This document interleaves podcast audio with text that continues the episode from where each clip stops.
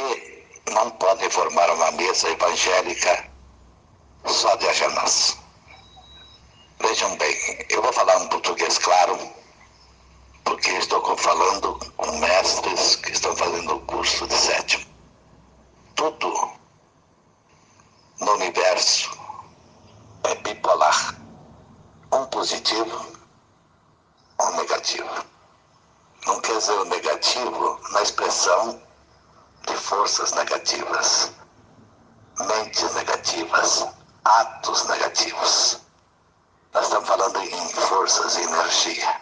Para que sejamos luz, uma corrente é positiva, outra é negativa.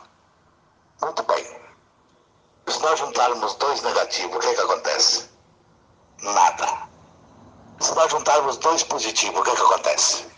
Dá um choque danado. Resposta, porque a Janã não pode formar a mesa evangélica de Ajanã. Porque homens positivos, ninfas negativas, é a polaridade, tá? Entenderam?